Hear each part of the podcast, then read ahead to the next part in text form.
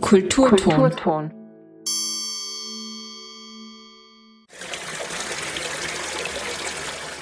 Stimme der Natur mit Tirols Umweltanwalt Johannes Kostenzer. Über das Verhältnis Mensch-Natur anhand konkreter Beispiele aus der Arbeit der Tiroler Umweltanwaltschaft. Willkommen zum Kulturton. Heute spricht Umweltanwalt Johannes Kostenzer mit mir über den Begriff Baufeldfreimachung. Was etwas sperrig klingt, bezeichnet eine neue, in Tirol bisher nicht übliche Vorgangsweise, unter anderem beim Bau von Gebäuden, und die in Zukunft Tausenden von Tieren das Leben retten könnte. Und wir sprechen über die Forderung der Umweltanwaltschaft, die Stelle einer oder eines Amphibienbeauftragten zu schaffen, um dem aktuell wieder stattfindenden Massensterben von Amphibien auf den Straßen entgegenzuwirken. Zur Sendung begrüßt euch Anna Greising.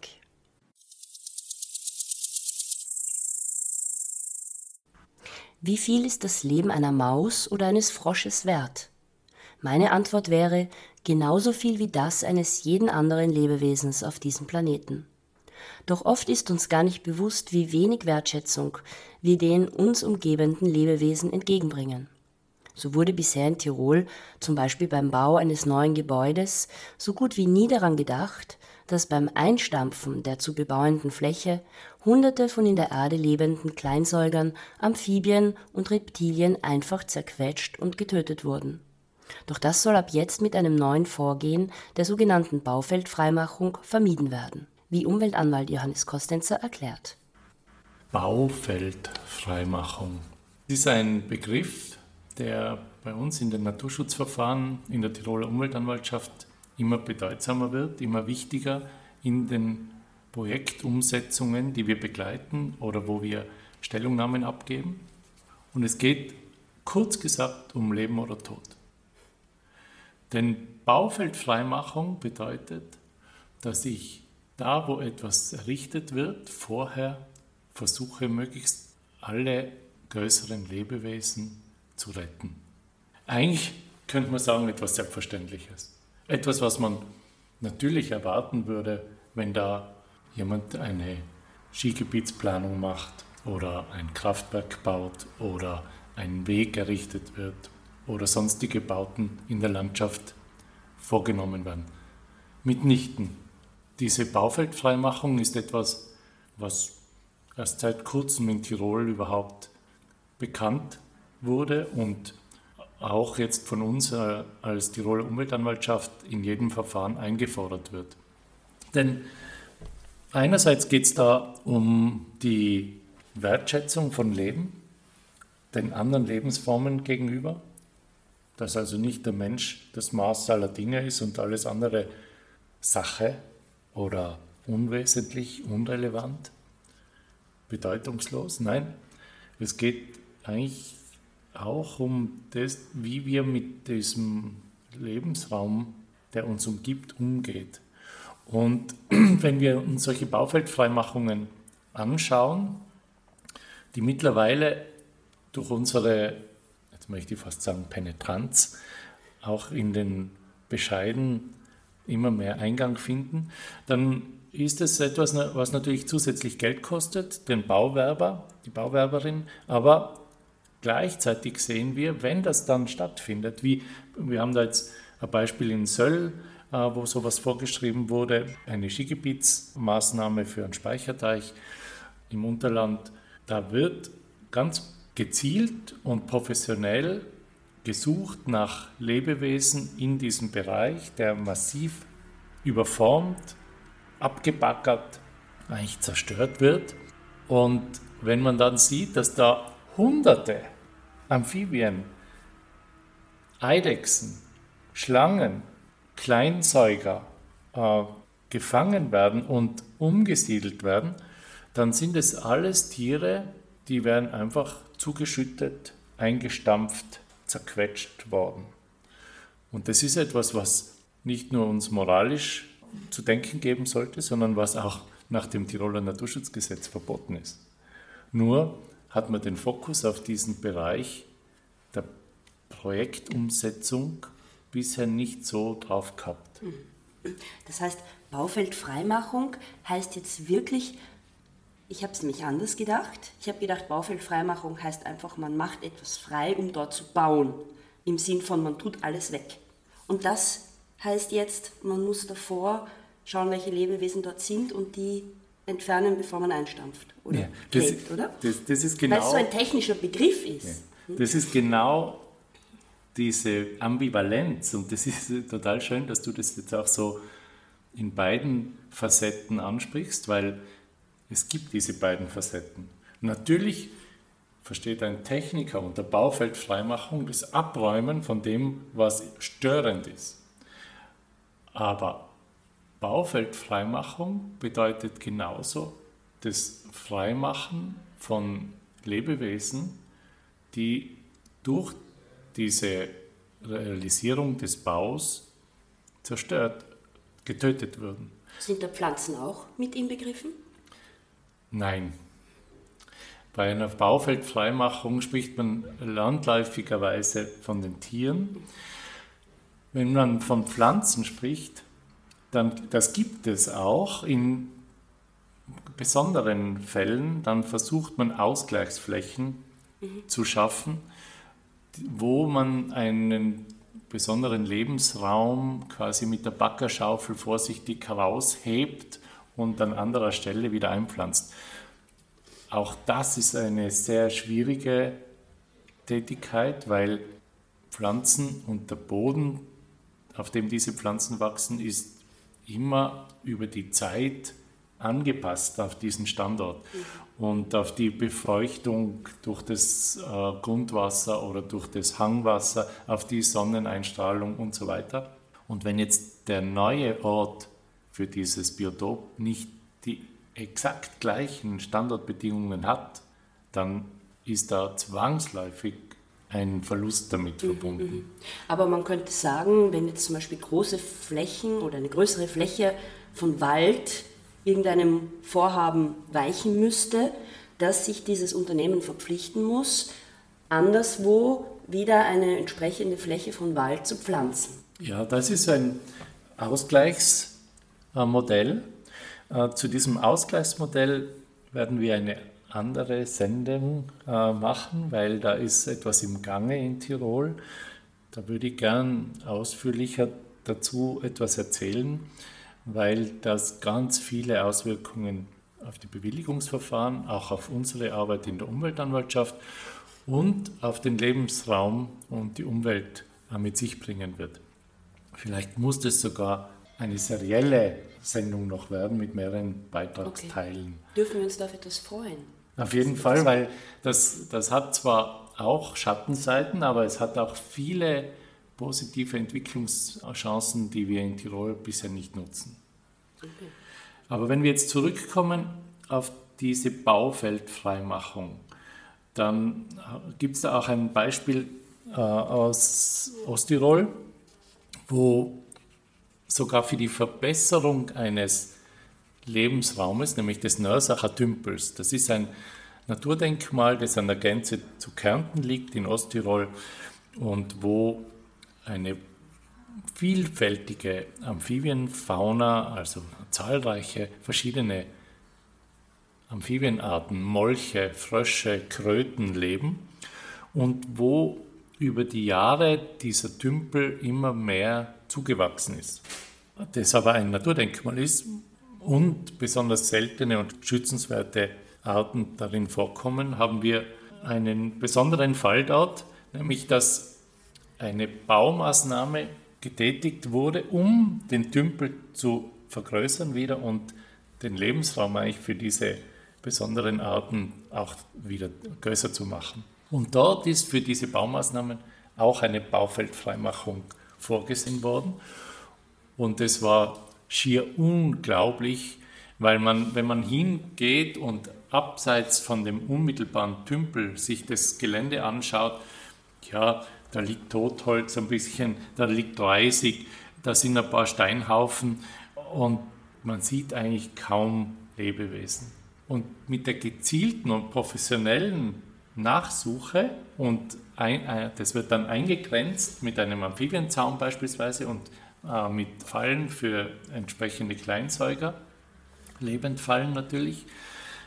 Dann sind da über 1000 Kröten und Frösche gesammelt worden, die ansonsten durch die Ackerarbeiten getötet worden wären.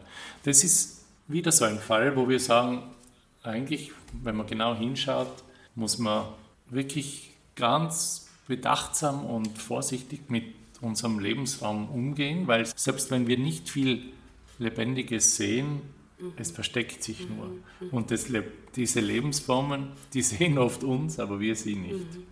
Das heißt, bisher konnte, das nehmen wir an, ich, ich wohne in Mühlau, dort wird gerade sehr viel gebaut, verschiedene Anlagen, Wohnanlagen, dass bis jetzt das nicht gemacht wurde, dass bevor sozusagen diese Fläche abgetragen wurde, man geschaut hat, gibt es Lebewesen, die dort im Boden sind, die man retten kann. Ja, das wurde praktisch nicht gemacht, genau. Woher kommt das Modell und ist das jetzt gesetzlich verankert schon? Es ist nicht direkt gesetzlich verankert, es ist indirekt verankert äh, durch den Artenschutz, eigentlich durch die Tiroler Naturschutzverordnung, die sagt, dass man geschützte Tierarten, und das sind alle Amphibien, das sind die Kleinsäuger, das sind alle Reptilien beispielsweise, dass man die nicht töten darf. Und mit diesem Bekanntmachen, dass da diese Lebensräume sind, dass da diese Tiere sind, dass man überprüfen muss, dass niemand von diesen Arten getötet wird, wird der Fokus darauf gelegt. Das ist auch unsere Rolle als Umweltanwaltschaft, auf so etwas hinzuweisen, zu sensibilisieren, weil viele von den Unternehmerinnen wollen ja gar nicht diese Tötung quasi von den hunderten Tieren in, in Kauf nehmen. Es ist nur nicht so drauf geschaut worden. Also eigentlich eine ganz eine gute Entwicklung, muss ich jetzt sagen, die in anderen Bundesländern schon viel etablierter war. Mhm. Salzburg beispielsweise hat das schon lang gehabt und in Wirklichkeit haben wir es ein bisschen abgeschaut mhm. und haben uns an, an diesem Zugang orientiert und bringen das jetzt äh, einerseits an die Naturschutzbeauftragten, an die Behörden, an die Sachverständigen und das, das ist sehr einleuchtend und äh, findet eigentlich guten Eingang in die Bescheide. Mhm. Bevor ich dich jetzt frage, wie das in der Praxis dann aber funktioniert, dass man so überhaupt mal sieht, welche Tiere leben da, wie fangen wir die ein, würde ich dich gerne fragen, wie passiert so ein Prozess, dass etwas, was man jetzt eigentlich als total offensichtlich sieht, natürlich muss man das eigentlich machen, bevor man baut, muss man doch schauen, was für einen Lebensraum zerstört man da mit den dort lebenden Tieren und Pflanzen, dass bis das dann Status quo wird und eine Vorgangsweise ist, eine gängige. Waren da verschiedene Akteure beteiligt? Wer, wie hat sich das jetzt entwickelt, dass das jetzt plötzlich dann Zugang findet? Also natürlich gibt es da mit Sicherheit mehrere Akteure und auch Sensibilitäten äh, von, auf unterschiedlicher Ebene. Aber die Rolle der Tiroler Umweltanwaltschaft ist natürlich schon auch zu schauen, wie kann der Lebensraum für Tiere und Pflanzen in unserem Land möglichst effektiv für die Zukunft bewahrt werden. Und wir bilden uns da weiter, wir tauschen uns da aus, auch jenseits der Tiroler Grenzen natürlich, äh, gehen auf Fortbildungen, Kongresse und äh, bringen unsere unterschiedlichen Expertisen, die wir in unserem Team haben, da auch immer wieder zusammen und diskutieren das. Und da ergeben sich eigentlich regelmäßig Verbesserungen, die wir dann in die Verfahren einbringen und einfordern. Das ist ein besonders schönes Beispiel mit der Baufeldfreimachung, weil es so offensichtlich ist, wenn man dran denkt. Solange man nicht dran denkt oder sich das nicht bewusst gemacht hat, war das nicht wirklich ein Thema.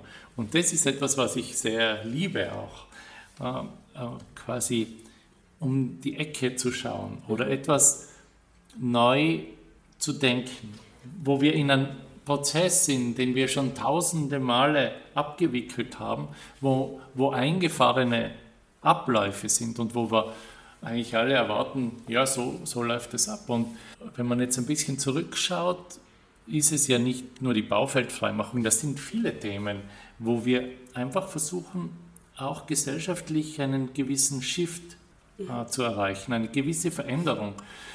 Auch hinsichtlich der Rolle des Menschen anderen Lebensformen gegenüber. Das ist ein, ein ganz großes Thema, wo wir seit äh, Jahren jetzt dran sind, um deutlich zu machen, dass wir nicht das Recht haben, uns die Erde untertan zu machen. Das wurde uns lang glauben gemacht. Ja. Das, das ist aber ein Denkmuster, das wir uns nicht mehr leisten können und auch nicht mehr leisten sollen, weil es ein Priss mhm. bedeutet. Mhm. Ein, es ist ein Hochmut. Mhm. Und ich habe in dem Kontext einen, eine ziemliche Diskussion auch mit meiner Mutter gehabt, weil meine Mutter natürlich jetzt, die ist 90 und die sagt, ja, aber natürlich soll der Mensch sich die Erde untertan machen. Die ist in diesem, ich sag mal, katholisch-religiösen Gedanken. Aufgewachsen. Mhm. Und wenn du das erzählst, dann muss ich mich auch erzählen, dass ich ein Gespräch mit meiner Cousine hatte. Und genau dieses Thema eigentlich spiegelt sich ja jetzt ganz stark in dieser Diskussion über Bären und Wölfe ab. Und ich habe dann erzählt, dass es Bären gibt, weil die wieder angesiedelt wurden. Dann hat sie mich groß angeschaut und gesagt, wieso hat man die wieder angesiedelt? Es war doch gut, dass die endlich weg waren. Und mir ist aufgefallen, wie unterschiedlich man das sehen kann, nicht? Ja. Bei sehr vielen Menschen. Und das ist jetzt ein kleiner Exkurs, aber wenn du das Bärenthema jetzt ansprichst, ähm, ein Nachbarland von uns, nämlich Slowenien, hat ja äh, durchaus eine hohe Bärendichte. Und wenn man die Bärendichte von Slowenien übertragen würde auf Osttirol, äh, um, um einen überschaubaren Bereich zu haben, dann müssten allein in Osttirol, ich glaube, 28 Bären leben. Mhm. Dauerhaft leben. In Slowenien hat man sich sehr gut mit den Bären arrangiert. Es gibt sozusagen den Bereich, wo der Mensch sich aufhält, Siedlungen, Freizeitbereich etc. Dort hält sich der Bär nicht auf. Mhm. Wo der Bär sich aufhält, das sind die Wälder, das sind die Bereiche, die weniger gut erreichbar sind. Und dort ist der Mensch Gast, nicht Herrscher. Aber das ist eine andere Akzeptanz in der Bevölkerung eben als bei uns. Und das ist genau das, was ich meine und weshalb das auch jetzt hier in unserem Thema der Baufeldfreimachung eine Rolle spielt, ist, wie entsteht so ein Prozess, dass es ein öffentliches Bewusstsein gibt dazu, dass man sagt, na selbstverständlich muss man die Tiere zuerst übersiedeln, bevor man hier baut.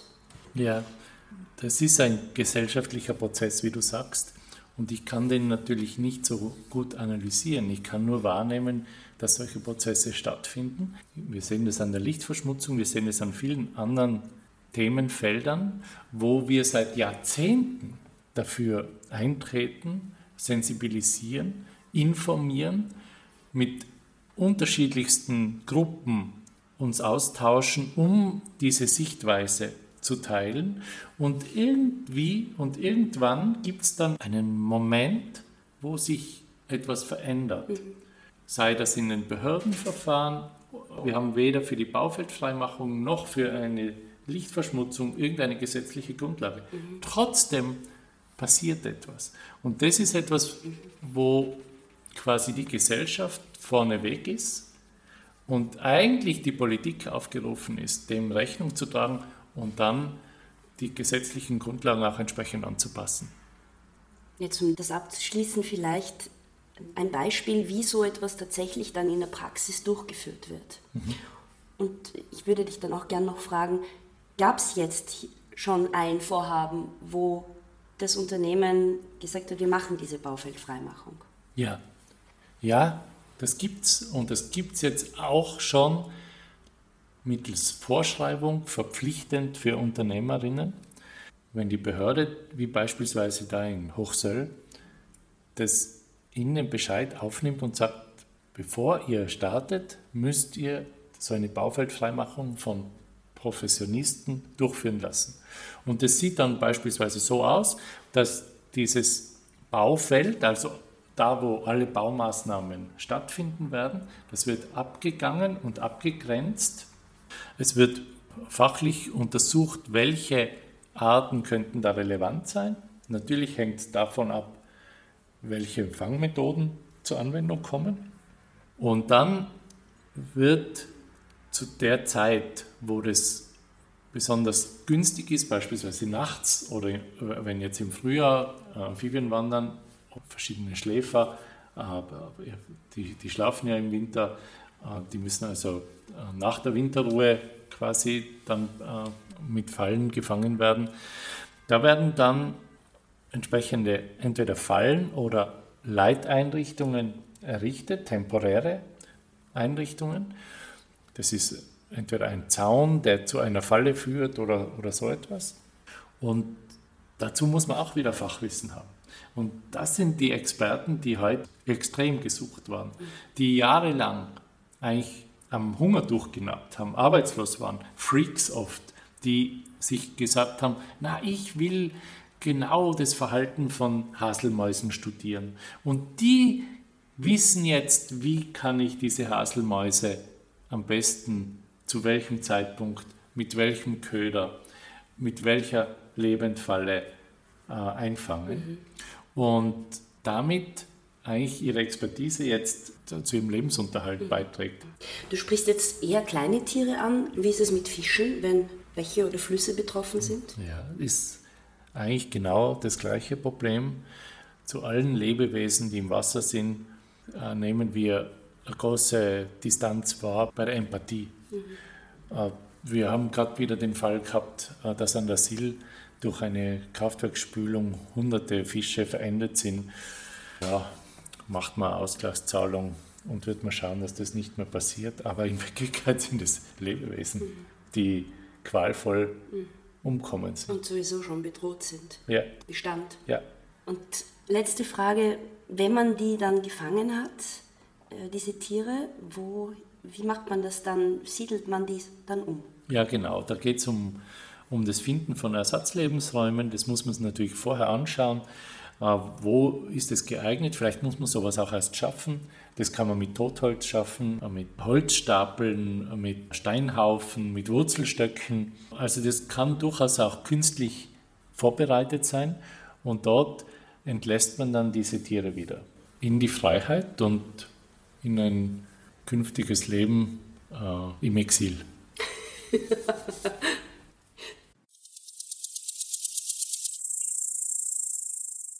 Wenn Amphibien so wie jetzt gerade wandern, hält sie auch eine stark befahrene Straße nicht von ihrem instinktiven Vorhaben ab. Leider kommen dadurch zur Amphibienwanderzeit Tausende dieser teils stark bedrohten Wirbeltiere zu Tode. Eine oder ein Amphibienbeauftragter des Landes könnte hier einfach und gezielt Abhilfe schaffen. Die Telefone in den letzten Wochen sind bei uns fast heiß gelaufen in der Umweltanwaltschaft, weil nicht nur Amphibien, also Froschwanderung und Krötenwanderung ist, sondern vor allem, weil so viele von diesen geschützten Tieren plattgewalzt werden derzeit. Und da gibt es nach wie vor Hotspots wo Straßen quer zu diesen Wanderkorridoren verlaufen und wo keinerlei Schutzeinrichtungen vorhanden sind. Das empört zahlreiche Mitbürgerinnen, Gott sei Dank, rufen die an, machen uns aufmerksam und da sehen wir, dass eigentlich Handlungsbedarf besteht, nicht nur im unmittelbaren Schutz an diesen Strecken, wo wir dann versuchen mit der Gemeinde idealerweise ein Fahrverbot, das lässt sich aber selten realisieren, zumindest Hinweistafeln, dass man da langsam fahren soll. Aber auch das führt oft trotzdem zu zahlreichen toten Tieren. Es zeigt vor allem, dass wir strukturell eigentlich Handlungsbedarf haben. Also nicht nur an der Straße unmittelbar, sondern dass es eigentlich eine Einrichtung in Tirol bräuchte, so wie die Biberbeauftragten, bräuchte es Amphibienbeauftragte, die eine Ad-hoc-Eingreifmöglichkeit hinter sich haben mit einem temporären Amphibienzaun beispielsweise, mit ein paar Menschen, die diese Zaunkübelmethode dann zur Anwendung bringen. Das ist natürlich ein personeller Aufwand. Man muss das auch irgendwie abgelten, das ist ganz klar. Kann das vielleicht auch in der Gemeinde lösen mit Leuten, die sich da engagieren. Wir haben eine Reihe von Leuten, die sagen, wenn es irgendwas gibt, natürlich helfen wir mit, die Amphibien über die Straße zu tragen. Aber es würde jemanden brauchen, der sich um das kümmert, der das koordiniert, der Ansprechpartnerin ist. Wir haben das für Fledermäuse, äh, für den Fledermausschutz in Tirol, wir haben das für den Biber in Tirol, für Amphibien. Eigentlich eine der höchst bedrohten Artengruppen, die vollständig geschützt ist nach der Tiroler Naturschutzverordnung, haben wir das leider bis heute nicht. Und das ist ein Job, wo man sicher Leute finden würde, die das machen, aber es muss halt vom Land angestoßen und gewollt werden. Und mhm. ich werde diesbezüglich auch ein Gespräch mit dem zuständigen Landesrat führen, weil ich denke, so leicht eine doch deutliche Verbesserung für den Umgang mit Lebewesen zu schaffen, das ist ein Quick Win, wenn man so sagen will. Magst du uns noch ein paar Beispiele geben, was man konkret tun kann? Also Zäune legen, aber wenn jetzt also eine befahrene Straße kann man nicht absperren. Kann man da Unterführungen bauen oder Überführungen bauen? Oder? Also idealerweise ist, wenn ein Straßenneubau erfolgt, gibt es eine RVS, das ist eine Norm, die eingehalten werden muss, auch von den Straßenbauern, dass wenn so ein Gebiet gequert wird, das muss also geprüft werden, dann sind fixe Leiteinrichtungen für Amphibien vorzusehen. Und das ist genau so, wie du geschildert hast. Das sind dann Unterführungen äh, so ausgestaltet, dass sie nicht nur Wasser führen, beispielsweise, sondern eben auch als Amphibienwanderstrecke möglich sind. Mhm. Da gibt es Betonleiteinrichtungen, die mit verbaut werden und die verhindern, dass die Amphibien auf die Straße gehen, sondern die führen sie eben zu diesen Unterführungen. Wenn die Straße nicht neu errichtet wird oder nicht generalsaniert wird, dann kann man natürlich nicht so einfach bauliche Maßnahmen setzen, die dauerhaft diesen äh, Schutz bieten. Da äh, greift man dann meistens auf die Zaunkübelmethode zurück, wie man es im Sellrhein beispielsweise auch sehr gut sieht. Wenn man in Sellrhein hineinfährt, dann ist beidseits der Straße so ein Zaun errichtet und außerhalb der Straße ist dann jeweils ein Kübel. In den Kübel fallen die Amphibien hinein, wenn sie entlang des Zauns wandern. Und dann gilt es natürlich, dass täglich diese Kübel auf die andere Straßenseite gebracht werden und dort die Tiere weiter wandern können. Das heißt, es ist schon relativ betreuungsintensiv. Wenn ein heißer Tag ist, muss man eigentlich zweimal gehen. Und dort im Sellrhein macht es zum Beispiel ein Pensionist, der Toni Kuhn, der mit, mit einem stoischen Naturschutzgedanken, genau, das seit vielen Jahren macht. Er hat auch schon einen Preis dafür gekriegt. Aber eigentlich lasst man ihn allein mit seinem Engagement. Und auch da wäre notwendig, dass so eine Amphibienansprechstelle den Toni unterstützt, wenn er es zum Beispiel nicht machen kann.